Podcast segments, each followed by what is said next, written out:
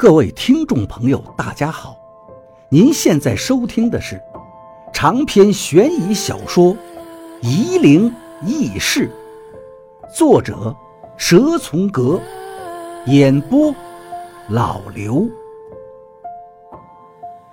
第一百零二章：落叶归根。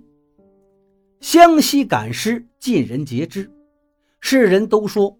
赶尸在湘西、贵州境内盛行，若是在湘西之外，该怎么把尸体赶回家呢？王八就要面对这个难题了。赶尸这种秘术的前身呢，在道家看来，不是什么很玄妙高深的法术。道行到了一定的地步，把死人的魂魄召回来片刻，或是给死者喂服丹药，也可以还魂，没有什么玄妙的。一般的神婆、通灵的人都会，当然魂魄是收不齐的。人有三魂七魄，少一个都不能算活人，勉强能收一魂就不错了。可是湘西赶尸把这个法术的层次给提高了，不仅能让死人回魂，还能让这个仅有一个魂魄的死人行动起来，这就不是一般的道家法术了。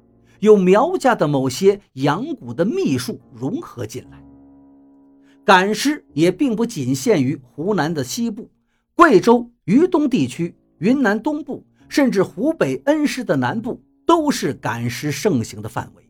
我虽然能够赶尸，但还是没有想明白，当初我的老师教我赶尸的一些咒语和法术，究竟有什么玄机在里面。不过我也懒得去探究竟。你莫给老子做出这样的表情，老子也不是什么都懂。还有，别没什么事情都问我，一天到晚问那么多，你不累吗？从现在开始，一天只准问一个问题。赵一二突然就不耐烦起来，不让王八说下去了。王八又问道：“为什么呢？您既然教我，就应该告诉我呀。既然是我教你，就是我说了算。”这就是规矩。赵一二站起身，把茶水往桌子上一蹲，走出门外。你已经提问一次了，有什么问题明天再说。我要去秦妖憨子家里喝酒了，晚上他们家要跳撒夜河，我要请神，晚上不回来。明天你下山的时候把这本书带走，自己回去看。王八正想说要和赵一二一起去，可是赵一二。已经走远了，没办法，还有两个病人在等着呢。王八手忙脚乱地给一个老汉扎针，扎的那个患风湿的老汉呲牙咧嘴。王八心里紧张，火罐也没烧好，盖到了老汉的腰上，里面的酒精还没有烧完，顿时把老汉的腰上就燎出了一个水泡。老汉疼极了，连忙站起身，匆匆地走了。我看呀，我还是后天再来吧。王八又向另一个咳得厉害的小孩走去，那小孩竟然哭了起来。母亲连忙拉着小孩走了。王八看了看赵一二递给他的书，这本书很旧，没有头也没有尾，是一本旧版的线装书。王八郁闷极了，不知道赵一二到底要到什么时候才肯正式的收他为徒。是的，王八还没有正式成为赵一二的徒弟，我有点幸灾乐祸了。王八现在的正式身份还是律师，搞得还不错，连续打赢了几场经济纠纷的官司，挣了不少提成。每个星期五去西平到赵一二那儿，为了节约时间，都是包车去的。每次去还给赵一二大包小包的带些好酒好烟。甚至在西陵后路买上几斤刚出锅的猪脑壳肉，用饭盒装好了带着。他倒是会投其所好，真会拍赵一二的马屁。至于我现在过得比从前开心多了。草帽人的事情阴魂不散地纠缠了我这么多年，我心里总是隐隐不安。现在赵一二帮我解决了这个大难题，我总算是如释重负了。我又找了份工作，又找了个女朋友，真是时来运转。我每天上班都是早晨三四点钟起床。王八寓所的那个物业保安总是抱怨我吵他睡觉，其实他经常在半夜给一些晚归的业主开门，还忙不迭地给人家打开栅栏小门，让小车进来，生怕怠慢。可是看见我推着挂着两个牛奶筐子的自行车，轻轻敲他的玻璃窗，他就故意装听不见，给我摆半天的谱，才懒懒地起来开门，还满嘴嘀嘀咕咕。我只能是满脸堆笑给他赔不是。我现在的工作就是送牛奶，每天早上挨家挨户的给人家送牛奶，送一瓶牛奶挣一毛五分钱。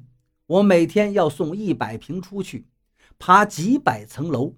因为每天早晨进出不方便，我便从王八的寓所里搬了出去，搬到曾婷的屋里去住了。曾婷是我现在的女朋友。在老城区的巷子里租了个房，有厨房、厕所，条件虽然比不上王八的寓所，但比王八那里进出方便多了。再说，我总不能把女朋友也带到他家里去住。曾婷也是我和朋友们喝酒的时候认识的，她在迪士高里推销啤酒。我那天喝醉了，和几个朋友去跳舞，我看她长得还行，就点她的酒喝。谈起来，竟然也是我当年初中的校友，比我小三岁，刚好我毕业，他进校。